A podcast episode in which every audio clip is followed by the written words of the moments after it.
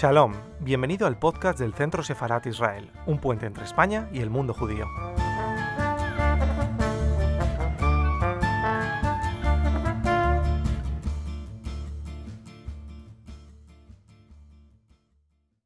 Bienvenidos al canal de YouTube de Centro Sefarat Israel. Hoy contamos con una invitada muy especial. Ella es Oro Vega.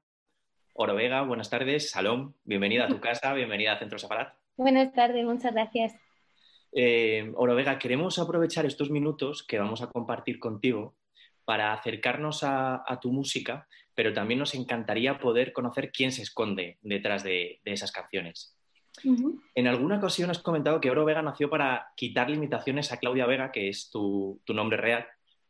¿Crees que esa separación hizo crecer a, esa Claudia artista?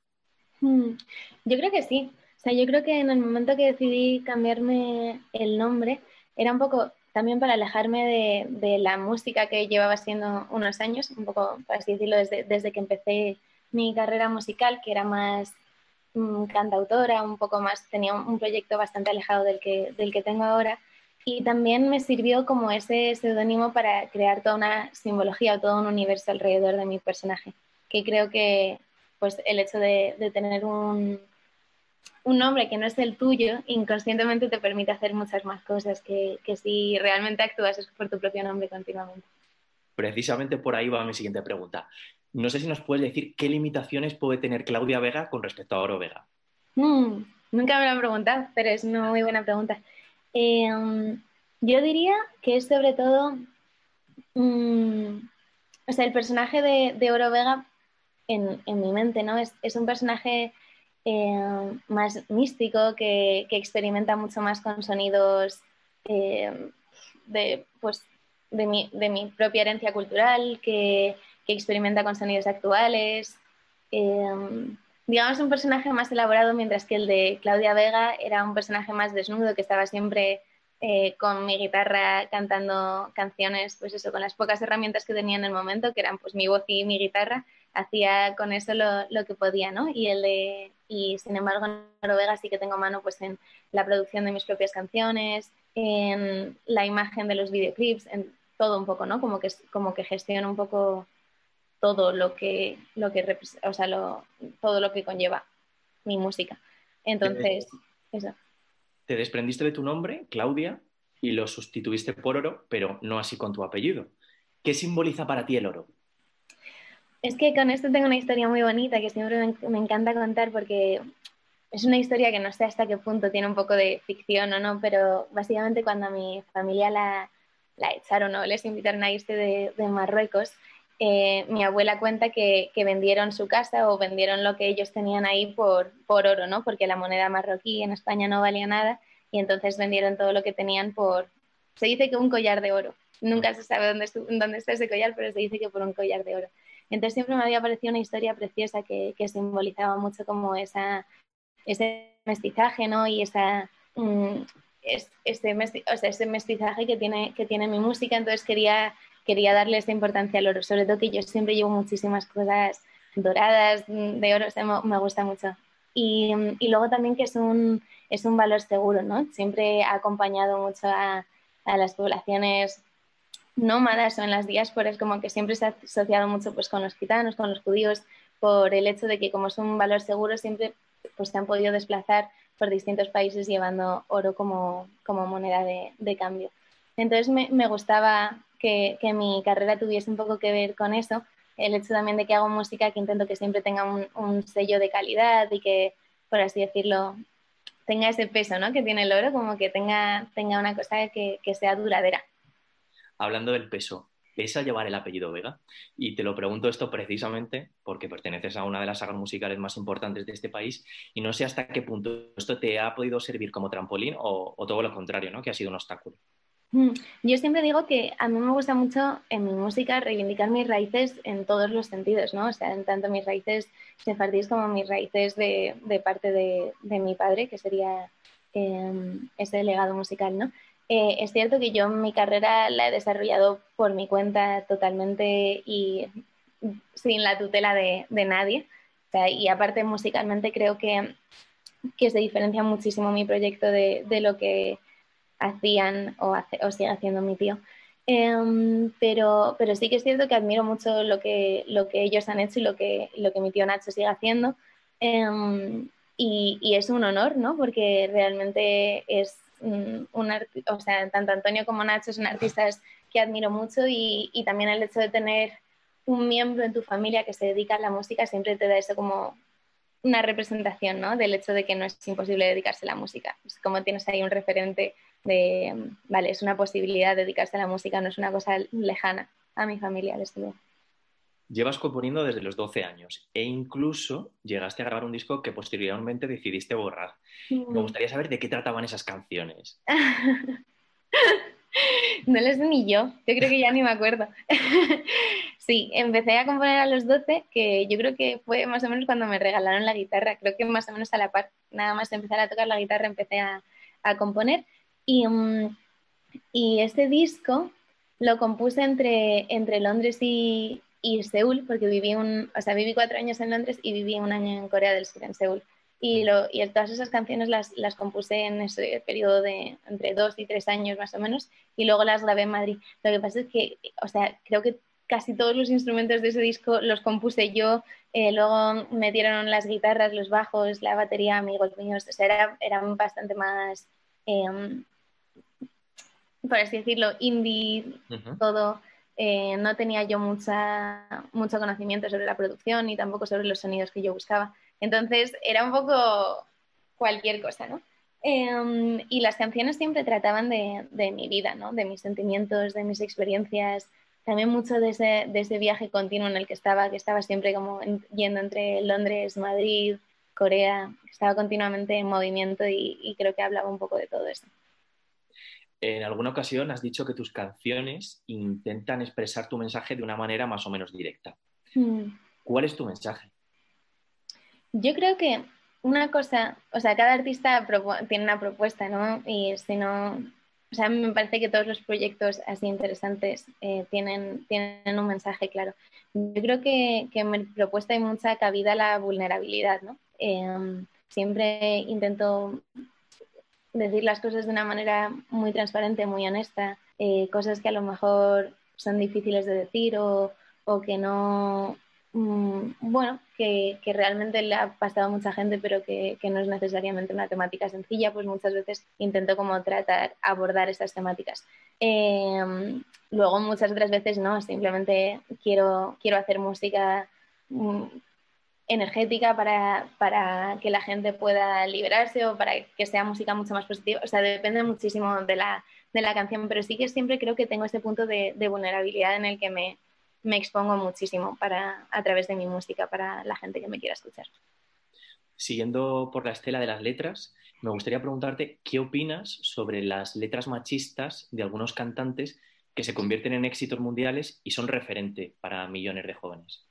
Mm, claro, ahí está siempre ese, ese, dilema, ¿no? Dentro de, muchas veces se habla dentro de la música urbana, que yo también considero que mi música se puede inscribir mucho dentro de esos sonidos urbanos, siempre, siempre está eso, el hecho de que las letras muchas veces son, o sexualizan o, a la mujer o, o diversas cosas. Pero mm, yo siempre la música la intento valorar como desde un punto de vista de lo que a mí me hace sentir. O sea, no, creo que a menos que sea un caso muy extremo o, lo que sea, eh, siempre intento, intento como quitar toda valoración moral de la música para poder directamente vivirla, porque si no hay muchas músicas que no me serían accesibles también.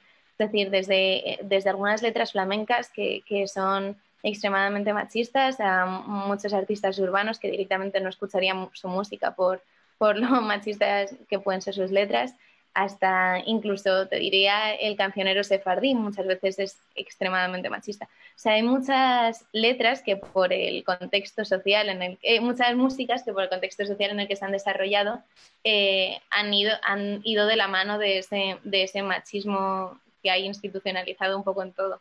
Eh, yo creo que a día de hoy ser machista en tus letras es un, pecado. O sea, es que quiero decir, es simplemente que no, no has abierto tus ojos a, a, toda la información y a todas las cosas que se está hablando de feminismo hoy en día. Pero yo, en cuanto a mi carrera, intento poder de alguna manera sacar algo de esas músicas también, intentando dejar de lado, dejar de lado que las letras sean machistas, pero, pero, o sea, pero nunca, o sea, siempre intentando defender un, un rol de la mujer muy poderoso dentro de mi propia música. ¿En tu experiencia has detectado comportamientos machistas en, en, en el sector?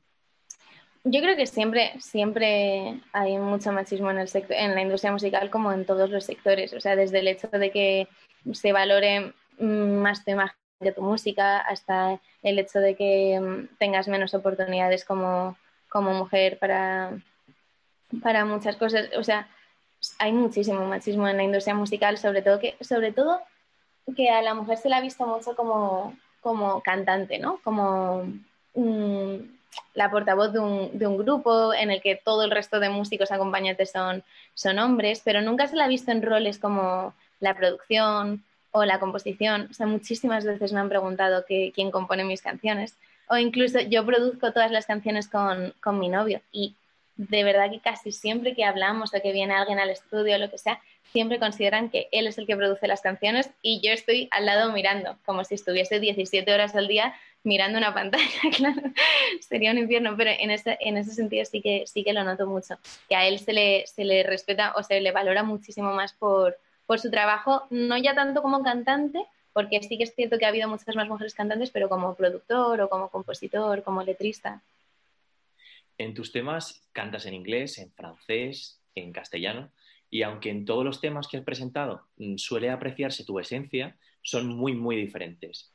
¿Crees haber encontrado tu estilo o precisamente eso es Oro Vega, una caja de sorpresas? Mm, a mí, a mí siempre me gusta que se mantenga un poco ese, el hecho de que mi música sea muy ecléctica, porque creo que yo lo soy también como, como persona, es decir, intento mm, plasmar en mi música todo, todo lo que yo soy como persona. Pero, mm, pero también es cierto que las últimas canciones que, he sacado, pues igual datan de hace dos años y medio la primera, un año y medio la segunda y un año la, la, tercera. Entonces, como que ha habido muchísimo espacio temporal entre una y otra porque yo estaba esperando para ver si las sacaba con X o con... O sea, yo, yo he estado esperando mucho tiempo para ver cuál era la mejor manera de, de lanzarlas y finalmente he decidido lanzarlas por, por mi cuenta. Entonces, sí que hay mucho espacio temporal entre un, lanzamiento y otro. Pero las últimas canciones, tanto Pena como Diamantes, eh, todos son canciones que, están, que, las compuse durante la cuarentena, entonces son mucho más compactas entre, entre sí. Y ese es el sonido que estoy explorando un poquito ahora. Quiero que hagamos un recorrido por todos estos temas que has presentado como Oro Vega. El primer tema que, que nos descubriste fue Master y Margarita, que es un sencillo muy interesante, con una explosión de raíces orientales, gypsy jazz, injertos de guitarra electrónica, y además le otorgas en el videoclip una imagen muy potente con el inicio de un Kidus. Eh, me consta además que implicaste a parte de tu familia en este videoclip y me gustaría hacerte una doble cuestión. ¿Te dio mayor tranquilidad o mayor nerviosismo estar rodeada de tu familia? Eso por una parte. ¿Y cómo surge la idea de marcar esta estética en Master y Margarita? Hmm. Es, una canción que yo le tengo muchísimo cariño, especialmente por esto, ¿no? Tanto, tanto la canción en sí, que es, que es, una, es una locura, es una locura total, como, como el videoclip. Pero justamente por eso, ¿no? Porque, porque los sonidos que al final habíamos generado en el estudio para esta canción eh, tenían tal, tanta energía y, y, tanta, tenía ese punto de locura, ¿no? Que yo siempre asocio a, a los viernes en casa de mi familia, que es, que es una locura total en, que, en, la que todo el mundo está gritando, tirando. O sea, re, realmente el videoclip está filmado en casa de mi abuela y son todos mis tíos, mis primos, es la mesa donde hacemos el Shabbat todos los viernes y todo. Entonces quería quería un poco llevarme esa historia de Master y Margarita, en la que, que es una novela eh, de Mikhail Bulgakov, eh, que hay una, una, escena en la que es una especie de cena con, con, el diablo. Entonces yo quería un poco descontextualizar esa historia y llevarla un, un Shabbat, un viernes, en casa de, de mi familia y meterle un poco ese, ese elemento humorístico, grotesco, mmm, energético, de locura total. Y, y, me pareció como, como la ocasión de, grabar a mi familia y de grabar esa, esa cena que hacemos todos los viernes y, me apetecía muchísimo hacer algo, hacer algo así. Y me dio tranquilidad estar rodeada de mi familia. ¿Cómo ha sido tu relación con la cultura sefardí? Siempre, siempre muy, muy buena y muy orgánica. O sea, yo desde pequeña eh, celebramos las tradiciones sefardíes en casa de, mis abuelos y, mm, y, con el tiempo, sobre todo a través de la música, he ido entendiendo mejor la cultura, la doble cultura en la que he ido creciendo, ¿no? Eh, con, con, el tiempo me he ido interesando más, he ido leyendo más, eh, me he ido informando, he ido preguntando y al final eso hace que, que, me apasione ahora mismo la cultura de la, que, de la que vengo, que igual es una cultura que no conocía tanto, simplemente la, o sea, mm, hacía todas las tradiciones y, y, todo, pero de manera un poco, pues eso, iba con mi madre y, lo hacíamos y ya está. Pero con el tiempo he ido interesándome más por por saber realmente de dónde vienen esas tradiciones, por conocer los aspectos personales de qué, es lo que hace nuestra cultura tan diferente, o sea, por, por, por inmergirme un poco más en esta cultura. Y ha sido un viaje súper bonito, es un viaje precioso. ¿Qué es lo que más te llama de, o, te, eh, o te apasiona de lo judío español? Me gusta el hecho de que mm, de que haya tanta, tanta pregunta abierta ¿no? alrededor de, de, la cultura sefardí, el hecho de que, de que haya tantas dudas sin resolver y mm, que siempre está un poco como ese doble aspecto ¿no? entre un pueblo que ha sido súper perseguido y a la vez que es el pueblo elegido. Es como que siempre oscila entre la pena tremenda y la gloria. Es como que siempre, siempre hay esos dos opuestos eh, que, a mí me encantan porque yo creo que trabajo de esa manera en mi música. Siempre trabajo entre la alegría extrema y la pena, pena más profunda, entre el dolor y, o sea, siempre, intento encontrar un balance entre los extremos. Eh, entonces creo que la, la cultura sefardí tiene mucho de eso. Aparte que luego es una cultura tan rica por el hecho de haber estado tanto tiempo en España, luego haber vivido en Marruecos, es, que tiene elementos de, las culturas que a mí más me gustan, entonces siempre se puede indagar y buscarle la doble vuelta a todo. Eh, ¿Crees que los españoles somos conscientes de que culturalmente somos mucho más judíos de lo que creemos? Sí, probablemente, no, creo que no. O sea, creo que no somos conscientes, no sois o somos conscientes los españoles de hasta qué punto el judaísmo tuvo influencia en España, pero creo que tampoco se es consciente de hasta qué punto tuvo la cultura árabe influencia en España o los gitanos o muchísimas otras etnias que han vivido, que han habitado en la península durante mucho tiempo y han dejado un legado que es lo que hace que España sea tan rico. Y creo que no se es consciente, de hecho, mm, si no, creo que no habría tanto racismo hacia todas estas etnias. ¿Escuchas habitualmente música en judío español? Sí, siempre, mi abuela siempre me, da todos los vinilos y todos los cassettes y todos los discos que encuentra de, romances, o sea que tengo una buena colección al final de, romances y de cantares sefardíes. Y me, gusta muchísimo, sí que escucho bastante. ¿Y te atreverías en un futuro a fusionar el cancionero sefardí con sonidos más actuales? Claro, ya lo estoy haciendo. De hecho, ah, en el EP hay cositas. Qué bueno, qué bueno. Sí, todavía no he sacado nada, pero sí que están mis planes. ¿Podría pedirte que nos cantaras un trocito de alguna canción separdí que sea especial para ti?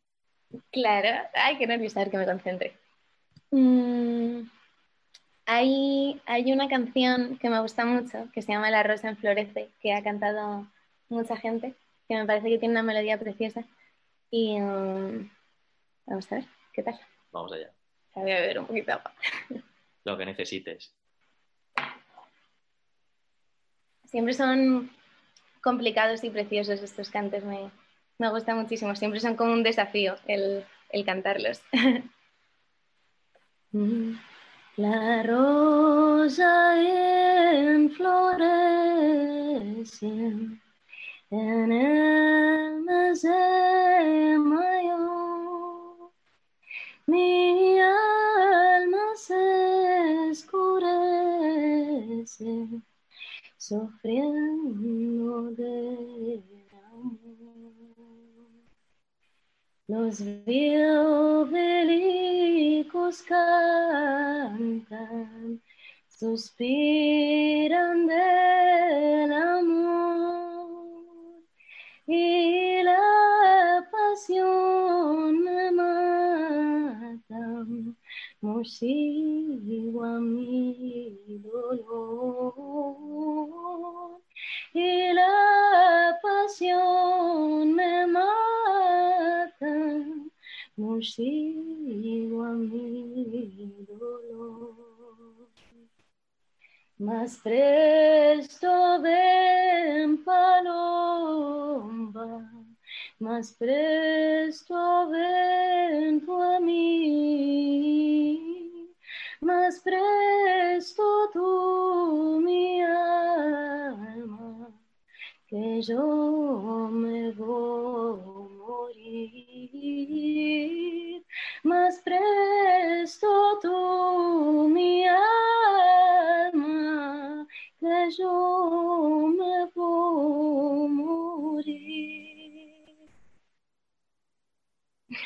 Vaya regalazo, muchísimas gracias, eh, Claudia. Perdón, estaba un poco fría, pero... No, no, no, no, de verdad. O sea, se veía toda la carga emocional que, como tú bien dices, tiene siempre el cancionero sefardí. Y, y, bueno, podríamos decir que tenemos en primicia una actuación tuya de un cante sefardí, ¿no? Porque nos has Bueno, dicho- seguro que nunca he cantado esto delante de nadie. Pues te lo agradecemos un montón y es un auténtico regalo. Muchísimas gracias por el atropello, el pequeño atropello. Gracias a vosotros. Eh, vamos a continuar retomando tu, tu repertorio. El segundo tema que nos presentaste fue Tánger, un tema muy diferente al anterior y que imagino que tiene eh, mucha relación con tu historia familiar. Sí, sí, sí. Mi, mi abuelo era de Tánger y siempre hablaba de Tánger como de la ciudad más increíble del mundo, ¿no? Y, um, y yo he estado muchísimas veces en Tánger, vaya, iba casi todos los veranos y es mi, mi ciudad favorita, me inspira muchísimo. Y lo, compuse cuando estaba en Sevilla. Eh, y como que siempre me imaginaba una historia de, de un amor, un poco una historia oscura, de una relación tóxica que se pasaba entre en algún barrio. Yo vivía en el barrio La Judería de Sevilla. Entonces siempre como que mezclaba ese mundo de, de, Sevilla, del barrio de la Judería, con lo que yo había visto de Tánger y con lo que me contaba mi abuelo de Tánger. Y surgió esta canción un poco así, con esa influencia flamenca, porque al final va por bulerías y luego va por tangos, eh, pero hablando del barrio judío, haciendo referencia a la ciudad de Tánger. Me, gusta, me, me apetecía como mezclar esos dos mundos. Después vino Reina Mora. Eh, precisamente este tema surge porque encuentras una serie de poemas marroquíes y que hablan en definitiva de, libertad, ¿verdad? Mm. Sí, hablan de. Es un, un, poemario anónimo que me regaló mi abuela en, en cuando fuimos a Essaouira, que lo encontramos en una, en una librería, así, de una callecita en Essaouira. Y, y me lo leí, de repente este, este poema me, me impactó muchísimo, ¿no? Porque hablaba de la historia de cómo una mujer estaba mm, atrapada y encarcelada por, un poco metafóricamente, ¿no? Por su familia y por, por, la sociedad en la que vivía, entonces decidía convertirse en río para escaparse de, de su casa y, y, unirse con su amado. Y justamente en este momento conocí a, Fran, que es el chico, al Blanco, que es el chico que canta en mi colaboración en este tema, y entonces le propuse, le propuse la historia como que él hiciese del otro lado, ¿no? Como que la chica atravesase... Eh, atravesase desde la orilla de Tánger y llegase a Andalucía para, para, encontrarse con su amado y que hiciésemos de alguna manera ese vínculo entre los dos mundos. Y fue una experiencia muy bonita, también hace ya muchísimo, la verdad. Tras Reina Mora llega Pena y una vez más vuelves a sorprendernos con un tema muy diferente mm. y con una estética que podríamos definir como arriesgada y muy internacional. ¿En qué artistas te inspiras? No puedo responder. Es que no sé hay demasiadas, no sé, demasiadas y demasiados, porque cada, no sé, yo estoy consumiendo cultura creo que continuamente, entonces me resultaría súper difícil decirte eh, qué artistas me inspiran en, en general, o sea, en, en, lo visual, en lo musical, en, porque si no me vuelvo loca con la respuesta. Claro, sí, era un poco en, en general, si sirve de inspiración, ¿qué artistas sirven para ti de inspiración? Me gustan mucho los, los, artistas o las artistas que son multidisciplinares, que, que um, logran encontrar una estética propia, que acompañe muy bien a su, a su propuesta musical. Eh, pero es que eh, en, me resulta muy difícil, porque en lo musical te diría que me inspiran tanto artistas mm, más folclóricos y más antiguos como artistas muy actuales. O sea, uno de mis artistas favoritos es Enrique Morente por lo arriesgado que fue y por su propuesta tan experimental y el haberse atrevido a fusionar tantas cosas en su música, pero hacerlo de una manera tan compacta. Morente siempre, siempre me inspira mucho y siempre es un punto de referencia para, para mi proyecto. Em, luego, en lo visual, me inspiran también. Eh, también me gusta muchísimo el cine y, me han inspirado eh, desde directores de cine tipo Almodóvar en su manera de representar lo español hasta eh, Jim Jarmusch o Wim Wenders, mm, muchísimos directores también. Y, y, luego de artistas actuales, también me gusta mucho De La Fuente, la manera en la que combina lo urbano con, con el flamenco. Me gusta Dando Yakuza, que es un artista belga que también tiene una propuesta súper poderosa, con videoclips increíbles en la que siempre representa mucho a mujeres negras y, y el baile y, y, esa energía y esa carga emocional o muchos más artistas flamencos que, que, consiguen llevar esa carga emocional en su, en su música, como María José Yergo, no sabría decirte. Igual te doy esta respuesta y si me la preguntas dentro de media hora, cambio todos los nombres. Me ha llamado la atención que has comentado que todos los temas de, tu futuro álbum eh, hablan sobre alguna de las aristas de la tristeza, mm. como es el caso precisamente de Pena. ¿Realmente alguien tan joven y con tanto talento como tú puede tocar fondo en algún momento?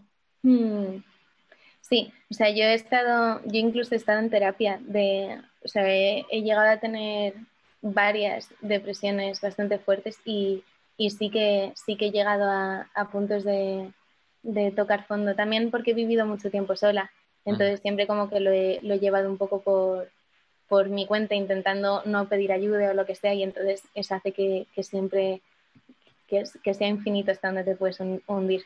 Y sobre todo cuando empiezas a normalizar lo que eso es una cosa normal, que eso es una cosa que, que, que tú vives con ello y que, y que es así continuamente.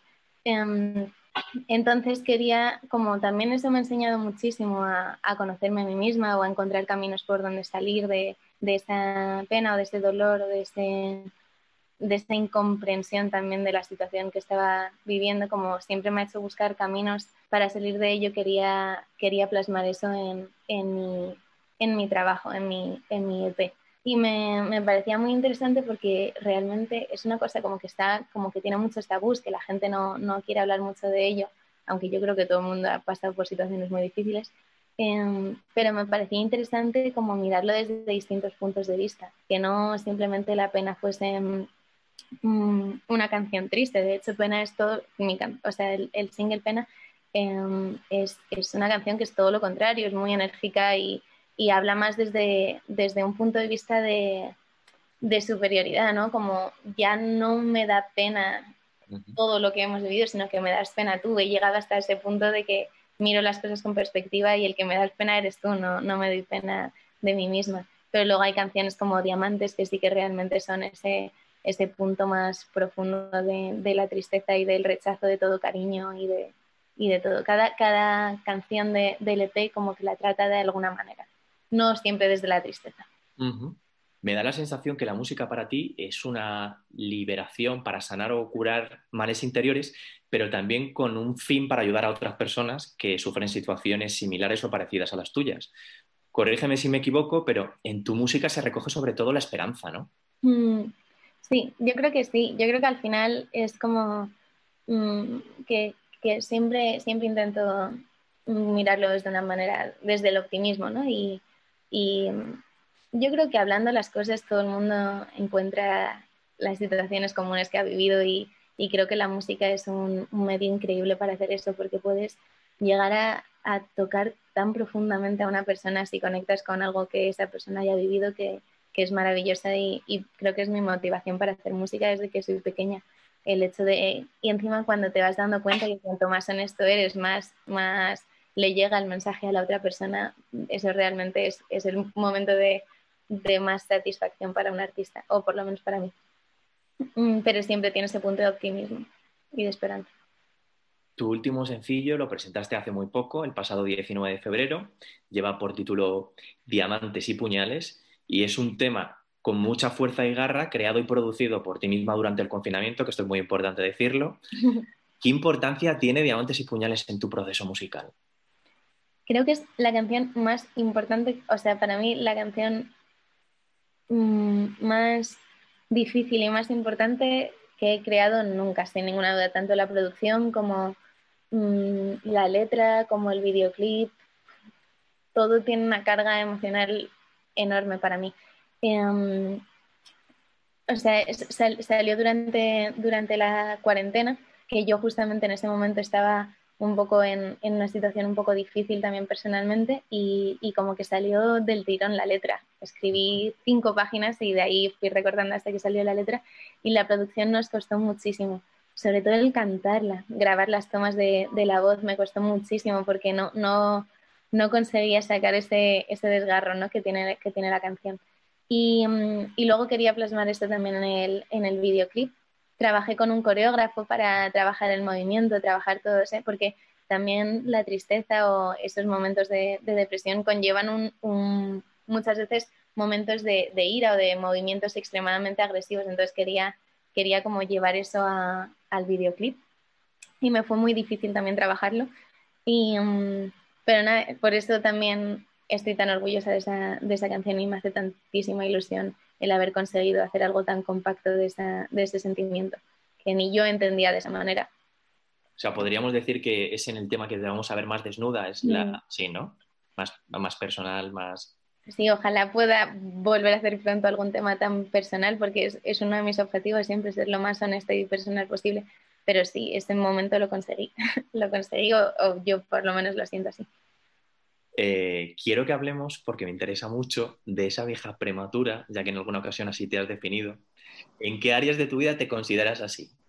Y si uno me hacen esa pregunta y yo no sé en qué entrevista dije eso, yo creo que fue hace como un montón, pero me lo dijiste, ¿no? Lo dije, lo dije, es cierto, es cierto. Eh, cuidado con lo que se dice porque ya ves que luego lo... Claro, no, no. Y encima yo que al cabo de 10 minutos me pienso que ya estoy tomando un café con, con una amiga mía y me di cuenta de que está grabado. Em, yo creo que en muchas, muchas áreas de mi vida soy, soy un poco, tengo esa, esa actitud que se podría decir vieja prematura porque eh, en el fondo soy bastante introvertida, me gusta mucho pasar tiempo sola, leyendo, em, pensando, componiendo. Como en, en, mi mundo, ¿no? Escucho también mucha música eh, de otras generaciones, igual más antigua, incluso antiguísima muchas veces. Em, me, gustan, me gusta mucho eso, la soledad, pero sobre todo como tener ese espacio para, para, el conocimiento y para... Soy muy curiosa y, y, y siempre estoy intentando como estudiar más las culturas, la música, eh, el arte en general. Entonces, no sé, eso se puede asociar a lo mejor un poco a estados más maduros de, la vida de alguien. Si tuvieras una máquina del tiempo y pudieras mm, elegir la época en la que viviría Vega, ¿cuál época crees que elegirías? Viviría ahora. ¿Vivirías ahora? Mm. No lo cambiarías entonces. No, porque me gusta muchísimo la cultura actual, la libertad que hay para hacer las cosas, las, todas las herramientas que tenemos a nuestro alcance. Eh, yo realmente soy, soy independiente como artista, o sea, estoy sola, todo lo hago de manera independiente y es increíble que se pueda hacer eso. Yo creo que en ninguna otra época se ha podido hacer eso y te da una libertad total para hacer todo, entonces no, lo cambiaría. Tú misma has contado durante la entrevista que has sido una viajera incansable, has vivido en Inglaterra, en Corea del Sur, en Francia, en distintas partes de España. ¿Esa necesidad de viajar por el mundo ha sido de alguna forma por intentar encontrar tu sitio? Puede ser. Sobre todo Corea del Sur sí que lo fue mucho. Fue un viaje 100% para, para intentar encontrarme en ese momento. Pero, pero te diré también que, que, el hecho de estar mucho tiempo en un sitio te permite encontrar cosas que no te permite encontrar el viajar. Eh, yo llego a un punto en el que estaba en tantos sitios a la vez durante muy poco tiempo que me era imposible crear rutinas, disciplinas, sobre todo en cuanto a la música, me gusta ser muy disciplinada de, mm, con mi voz, muy disciplinada con, con mi, con mi trabajo. Entonces, eso era totalmente imposible cuando, cuando vivía entre Londres, Madrid, Sevilla, Corea. Era, era muy, muy, muy difícil mantener esa disciplina y esa rutina. Eh, entonces, pero es cierto que el, viajar te da mucha amplitud de miras. Y entonces creo que para mí la disciplina con la amplitud de miras es lo que hace la libertad en el arte. Entonces, como que agradezco ambas, ambas etapas, tanto la de nómada como la de, la de ¿cómo se dice? ¿Sedentario? No. Cuando, no, cuando estás como fijo en un sitio, es el opuesto a nómada. ambas partes las, las agradezco. Antes de ir despidiendo, eh, despidiéndonos, me gustaría formularte un par de cuestiones más. Tú precisamente eres una persona exigente y ambiciosa, porque así lo demuestras con cada uno de tus trabajos. ¿Crees que parte de tu generación se está dejando llevar por lo superficial, lo rápido y lo fácil? Claro, también es que estamos tan expuestos a, estímulos constantemente que, eso hace que seamos totalmente incapaces de mantener la atención y la concentración en algo. De hecho, yo soy súper estricta conmigo misma en ese sentido. para hacer mi técnica vocal diaria, saco el móvil fuera del estudio para ponerme con. Porque si no, te cuesta tanto volver a conectar con las cosas que, claro, es, o sea, no, no culpo a nadie realmente porque requiere de, una fuerza de voluntad enorme el, el de estar, o sea, como rechazar tantos estímulos. Es muy difícil hacerlo pero, pero sí, creo que se deja llevar mucho por, por lo superficial y, y, la música muchas veces también no tiene ese peso, no tiene ese peso que, que, tenía antes la música, que tiene otras cosas que también son buenas. O sea, no estoy diciendo que, que no se haga buena música hoy en día, ni muchísimo menos porque hay artistas increíbles que tienen ese peso y que tienen todo.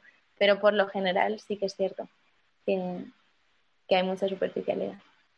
Para terminar, ¿en qué sueña Oro Vega? Mm, con dedicarme a la música siempre. sí, ojalá pudiese, pudiese hacer música mm, hasta que sea muy mayor y, que mi música fuese evolucionando conmigo y, cogiendo madurez y, siempre sorprendiéndome a mí misma. Eso sería mi sueño, la verdad. Bueno, ahora sí que sí. Lamentablemente tenemos que dejar esta interesante charla con Oro Vega. Oro Vega, millones de gracias por acceder a nuestra petición y muchísima suerte con tu nuevo tema, Diamantes y Puñales, cuyo videoclip vamos a tener la oportunidad de ver durante unos segundos en cuanto finalice esta entrevista. Muchísimas gracias a vosotros, de verdad. Muchas gracias. Gracias a todas las personas que nos acompañan desde el otro lado. Por favor, no olvidéis suscribiros a este canal para estar al tanto de todas las actividades que llevamos a cabo desde Separat, desde Centro Separat Israel. Hasta la próxima.